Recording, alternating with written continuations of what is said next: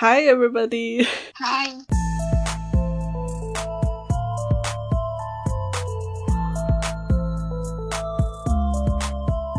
卓别林说过：“人生近看是悲剧，远看是喜剧。”在我们短暂而又漫长的二十几年的人生中，我们终于开始对这句话有所领悟，所以有了大家现在正在收听的这个电台《生活是个笑话》。希望大家关注我们，这个才是重点。那我们进入今天的正题啊，今天的正题就是我们没有聊的一个多月吧，嗯，对我们没有来彼此心理治疗的一个多月，就是也发生了很多事情，我也听到了很多故事，所以有一些感悟。第一个就是我印象非常深的，我也是听别人的电台听到了一个我觉得很有趣的事情。然后这是一个美国人在一个美国的电台节目里讲的事情，所以这个大背景是美国，先要说明一下。他讲的那个事情就是说他用 Tinder 去骗别人的钱的事情。那个 Tinder 就是美国非常著名的一个交友相亲软件嘛，其实大家应该都知道。嗯，就跟我们的各种差不多。它上面就是有很多人会把它当做其他用途，你懂的。这个男的就假装自己是一个女的，然后去骗这些人。而且他说一些人上来什么话都不说。就一句嗨都不说，就直接给他发一张十八禁的照片。他作为一个男的都无语到极点了。反正他就说他去骗这些人的钱，就没有一丝的悔恨，就只会觉得很爽。而且他还把就是这件事情当做一个很有趣的事情在那个电台上讲嘛。他会假装是一个女的跟那些人聊天，对方其实也不傻嘛，就是他会说给我一张你的照片，我要确认一下你究竟是不是你说那个人。然后他就会拍他女朋友的照片给他，所以他跟他女朋友就是那种同伙一起来做这件事情。然后他就是会跟那个人说，呃，我几点几点。就可以去那里，但是你要给我定金。然后呢，对方就要用类似于支付宝这样的软件，就先转账给他，钱到账的那个瞬间，他就会把对方拉黑。哇塞，他可以这样子每天就是进账好几万美元的那种，还会有人跟他说：“拜托你千万不要拉黑我，我可以给你转账，但是求你千万不要拉黑我。”然后他还是就是钱一到账，马上就把对方拉黑。所以这个男的就是尝到了这种赚钱的快感之后嘛，然后他就疯狂的去骗更多的人。他说他兴奋到半夜睡不着觉，就一直跟人聊，一直跟人聊。啊，我觉得这个钱非常好赚。对，他就觉得他找到了一个暴富的办法。然后他的账号很快就被举报被封了嘛，就联系所有的人，可能十几二十年不联系的人，帮他注册新的账号。嗯，然后他说他还打电话去找客服，说自己的账号被盗了，他根本没有做这些事情，把那个账号找回来。嗯，他说有的账号就真的被解封了，但是他说还有的客服会苦口婆心的劝他不要再做这种事情啊，意思就是这是一个没有法律能够约束的状态吗？我觉得主要是因为被骗的人他不会去用这个事情报警。就他想进行那个交易，也不是一个正规的交易啊。嗯，那他就这样讲出来，是以骄傲的口气。对他又是以一个非常有趣的经历，这样子讲出来。嗯，对。然后他就是现在所有可能的账号全部都被封掉了，他再也不能用那些软件了。然后他就把这个事情当做一个趣闻在电台里面讲嘛。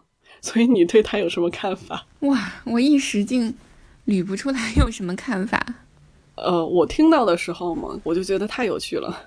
因为我就是随便听了一个电台，然后听到这个人讲这个事情，我觉得太有趣了。嗯嗯嗯，我觉得当笑话听，就真的还是挺不错的。但是我觉得我听的时候，我也就是内心默默的给他打了一些标签，就是会觉得他道德败坏呀，素质低呀，反正不是什么好人。嗯。我也会，我会觉得就是他这个钱赚的安心嘛，就会有这种感觉，就是很明显他是可能会有那种骄傲的心理，然后他才会在一个电台上这样子讲出来嘛。但是他又继续聊下去了嘛，聊了一些他其他的事情，然后我就理出了一些重点，比如说他是一个单亲家庭嘛，从小就跟他妈妈过，然后爸爸也不知道去哪儿了，他应该是属于美国的那种第一代移民，经济上非常困难的那种，然后他妈妈做两三份工作，每天每天都可以感受到对钱的焦虑，然后他小的时候呢又经常搬家，经常转学。就是他住的地方，他上学的地方，他永远都是那个非洲裔社群里面唯一一个非非裔的人。嗯，所以他从小就是被欺负的对象。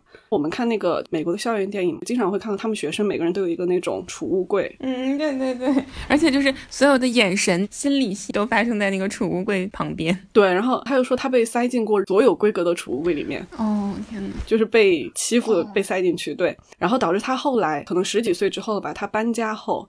做的第一件事情就是他出门见到的第一个人，他就一定要去打赢他，就上去就要打赢，就要树立他在那个社区他住的那个地方的威信，不然的话他以后就是那个每天被打的人。然后他小的时候还遭遇了性侵，但是他具体细节他没有说了，但他就是说，相对于我们在新闻上看到一些报道，可能就是他已经算是幸运的了，哦，就至少他现在还是就可以生活正常的生活，对相对正常的生活。听完后面那些之后，我就会想到底是他辜负了世界，还是世界辜负了他？反正我听完之后，我就一直在我脑海当中萦绕来萦绕去的。嗯，我虽然知道他做的是一个不对的事情，甚至是一个违法的事情，但是我可以理解他为什么会做骗人这些事情，而且为什么他做的时候就是毫无悔恨的。对你只是能理解他，但是我觉得也不是说能支持他。就是你说这句话的时候，我突然间想到了，就也是春节期间在一本书上看到的一句话，他就说所有的偏执的、暴躁的、易愤怒的人后面都有一个痛苦的灵魂。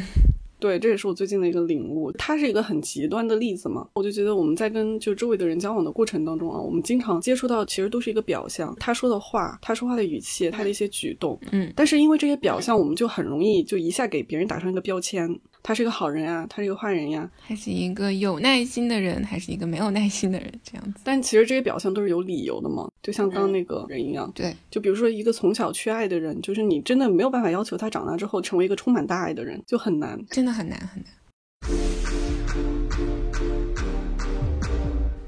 就是你周围有没有人，他们特别的，嗯，特别的乐于助人，特别乐于奉献，而且真的就是他是发自内心的那种，他不是说抱有什么目的的那种。我在这里确实有一个人，我今天下午刚刚从他家里回来，我们是高中同学，他从高中开始就很幸福的样子。想想他的爸爸妈妈也是那种溢出来的性格，我就特别羡慕那种人，就会觉得你从小生活是有多么的幸福，多么的美满，就是你，你还有多的可以给别人。对我也其实是蛮羡慕的，但是后来我又觉得好像每个人的课题可能不同嘛，就我们会享受自己杯子里面的水越来越满的那种成就感。然后慢慢的再去享受给别人的那种成就感，就可能也是不一样的一种体验。嗯嗯嗯，就或者说我经历过那个支离破碎的样子，所以我可以理解其他正在支离破碎的人。我今天就是想了电台听到的那个人的事情嘛，然后我刚刚出去转录的时候，我又突然想到另一件事情，就是跟这个也是同主题的，就是也是我听一个电台，也是在美国啊。对，这一点一定要摘清楚了，就是他请了一个成人女星来做一个访问。嗯。然后，但是这个成人女星呢，是一个已经退役了的，就是她现在已经不做了。在年少不懂事的时候，可能做过几年这样子。她特别有名，但是他现在不做了嘛。他又去上了一个电台，就采访他的人就问了一下他就以前的事情，然后他就说他们家也是经济条件非常不好的那种嘛，而且他有一个妹妹还是一个姐姐，精神分裂症，就是那种真正的临床的。嗯。那种精神分裂症，所以他从小就是家庭里不消停。对，而且一般就是他妹妹如果能够生病，他家的环境应该很可能就不怎么样。可能父母本来就不怎么给孩子注意力，然后有注意的话都给那个生病的那个孩子。反正他应该就是一个完全被放养的状态，没有认真上过几天学。嗯，然后你像他那种人的话，就很容易，只要来一个人说哦，我真的好喜欢你，我真的好爱你，你就很容易被骗走。嗯嗯嗯。所以她交的男朋友就是趁别人不在家的时候去偷东西。然后她说她从来没有想过要去偷什么东西，就是因为她男朋友说我们去偷吧。然后他就会跟着去的那种，就是他完全就没有自我，然后他就经常进监狱。他说，就是从小到大，可能唯一感到真正的被关心过的，真正的有被引导过的，就是在监狱里边。哇！后来就从事了这个成人行业嘛，从事了两年之后就不干了。他做了那个电台，他也不是说他觉得这段经历有多好，他知道自己是犯了一个错。嗯，就是虽然他做的不是对的，他确实是犯了一个错，但是可以理解他为什么就犯到那个错上了。啊，是的，我想的是，就是所有的故事，如果你听了他的童年，可能都会觉得是可以理解的。就是包括看很多什么犯罪心理，就那种剧嘛。对对，是甚至那种反社会人格。他都是可以理解，他真的是有一个很糟糕的童。其实中间还有一段，我觉得也挺那个啥的，就是他十八岁的时候就结婚了，就可能是他身边真的什么人都没有，所以有一个男的来了，然后那就成年了，那就结婚吧，就那种感觉，就非常非常想拥有一个家庭。关键是她丈夫也没有反对她进入这个行业，估计也是太缺钱了。她进入这个行业之后，她丈夫又受不了，然后又离婚了，就这样子。对，至少她现在好起来了嘛。对，就希望她就随着经济条件的好，心里面也会好起来。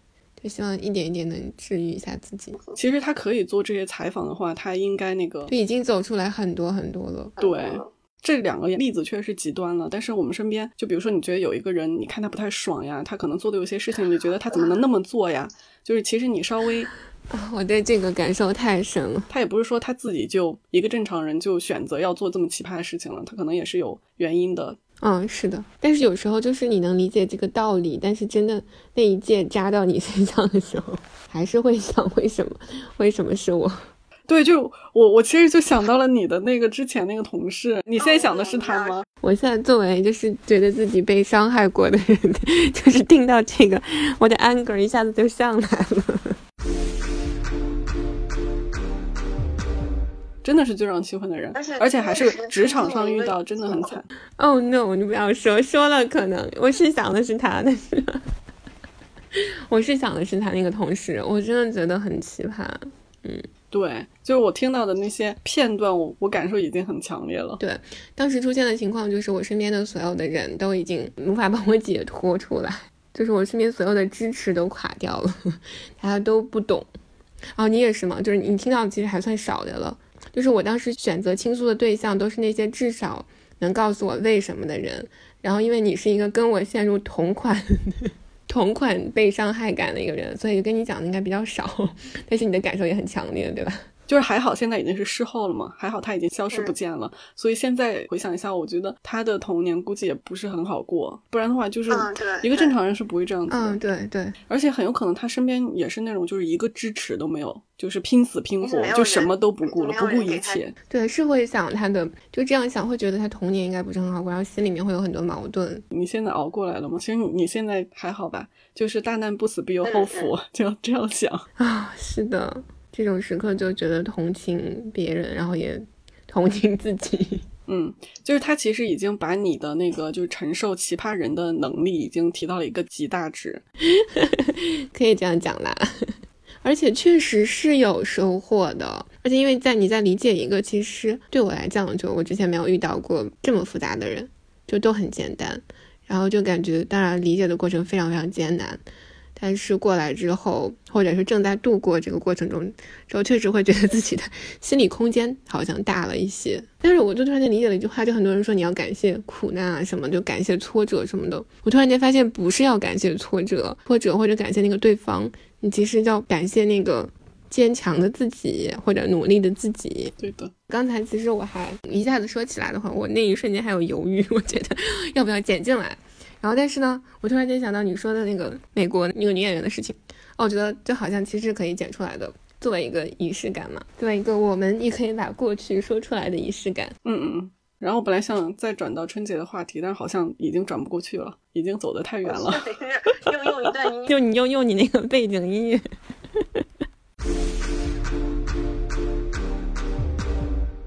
刚刚说的东西都太极端了，现在回到一下我们现实的生活，就是我觉得我确实是开始更多的理解周围的人。嗯，我以前过年回家的时候，其实我不是特别喜欢，就是跟家里边的那些年长一辈的人交流，因为我觉得他们说话都比较就比较冲，然后他们就是老喜欢开玩笑。然后以前就是因为我自己都比较支离破碎嘛，我就会觉得所有的一切都是针对我的。就他说了一个话，我就觉得因为是我的问题，然后他用那个语气跟我说是我的问题，我以前就会这个样子，所以我就特别特别不喜欢听他们那样交流交流巴拉巴拉。但这次呢，我感觉我确实比以前要稍微强大一点了，就我就开始更多的观察他，哇，嗯，他为什么老是去取笑别人，老是去开别人的玩笑，然后我就发现他自己内心不够丰盈。对，我就发现其实他没有任何恶意的，应该说是民风淳朴，就是他们一辈子可能都是这么交流过来的。就是因为我生活的环境不是那个样子的，所以我觉得他们奇怪，但实际上他们可能会觉得我奇怪。就是至少本意他们不是为了让你受伤的。你讲的这个也是一个很温和的故事，就是我会有比你更严肃的，比如说我会觉得不管是家里还是身边有很多那种哪壶不开提那壶的人。就我会觉得他有可能明明知道这是你的痛点，他还以一种开玩笑的方式在不断的说。就我会觉得这种要超越那种民风淳朴。或者说这个人就是很直接、很单纯的范畴，但是很有可能他也是没有恶意的。社会上可能会说他情商比较低，类似的评价，但其实他内心我会觉得是不够宽容的，或者说他潜意识里希望这句话能够给自己一些满足感。嗯，对对对的，可能是他自己就不够强大，所以他需要就是说别人来补偿自己，这是他的一个防御机制了。对，但是这其实他自己也。意识不太到，就是他是需要他自己去补足他自己，他会觉得那我没有恶意啊，我就是在跟你开玩笑。所以面对那种人，真的是要更加的自我强大才行。对，就是你真的得理解对方，不然就每天都被戳到。因为我其实有这种每天都被戳到的日子嘛。嗯嗯嗯嗯。我昨天突然间想到，我已经有小半年的时间没有在工作中突然间感到难受了，因为之前职场是我的一个就是。就比如说，我之前在家里是没关系的，就跟朋友也没关系，就一天都能很开心。但是经常就在职场中，突然间就莫名其妙的，今天就被这个人戳一下，明天被那个人戳一下，确实是可以说是我自己的问题。但是确实是在职场，我的职场环境有更多的人是不太愿意那样注重一些社交礼仪的。嗯，就有一个观念非常非常重要，就是你说的话，你做的事。只能说明你自己，不能说明别人。你要挑我的刺儿，但是这个行为只能说明你自己是一个什么样的人，不能说明我是一个什么样的人。哇，这个是的，就是其实很多很多人都是在把自己不喜欢自己的地方投射出去。就就是他，比如说在说啊，你为什么这样这样？其实他是不能容忍他自己是这样子的。对对对的，就我之前在那个张德芬的书里边看到一句话，就说我们所看到的世界其实就是一面镜子。就是照射到的都是自己，嗯，对，真的是很温情的一句话。就是我觉得你刚刚举那个例子有点类似于网上那种会留恶评的人，就是会无缘无故去给那些明星啊或者说什么人留恶评的人。就那些恶评其实真的不能够说明这个明星怎么样，只能说明你这个留恶评的人怎么样。哇，真的是，啊，真的就有些说啊，我说话很直，然后我情商很低。这个真的是有点美化他们这些行为了。嗯嗯嗯，一度啊，在很长一段时间，就大家都觉得我在同事关系中很脆弱啊。首先，他们说的这个是真的，因为我确实很破碎嘛，就是我也支离破碎状。但确实很明显，就跟很多同事相处起来是非常舒服的。就跟一些同事，就是只要跟他在一起，就屡次被刺伤到，真的是不同的。大家，嗯嗯嗯嗯，因为我对自己这半年工作上其实还挺满意的。就是我也是突然间发现，哇，我都已经顺利这么久了。今天我们录的时间是二零二一年二月二十一号。最后还是要重复一下，我们这个节目的灵魂是卓别林说过的：“人生近看是悲剧，远看是喜剧。”如果你也有同感的话，一定要关注我们，给我们留言，给我们点赞。给我们打五星好评，OK？电台也是需要五星好评的。那我们下次再见，三月再见，拜拜。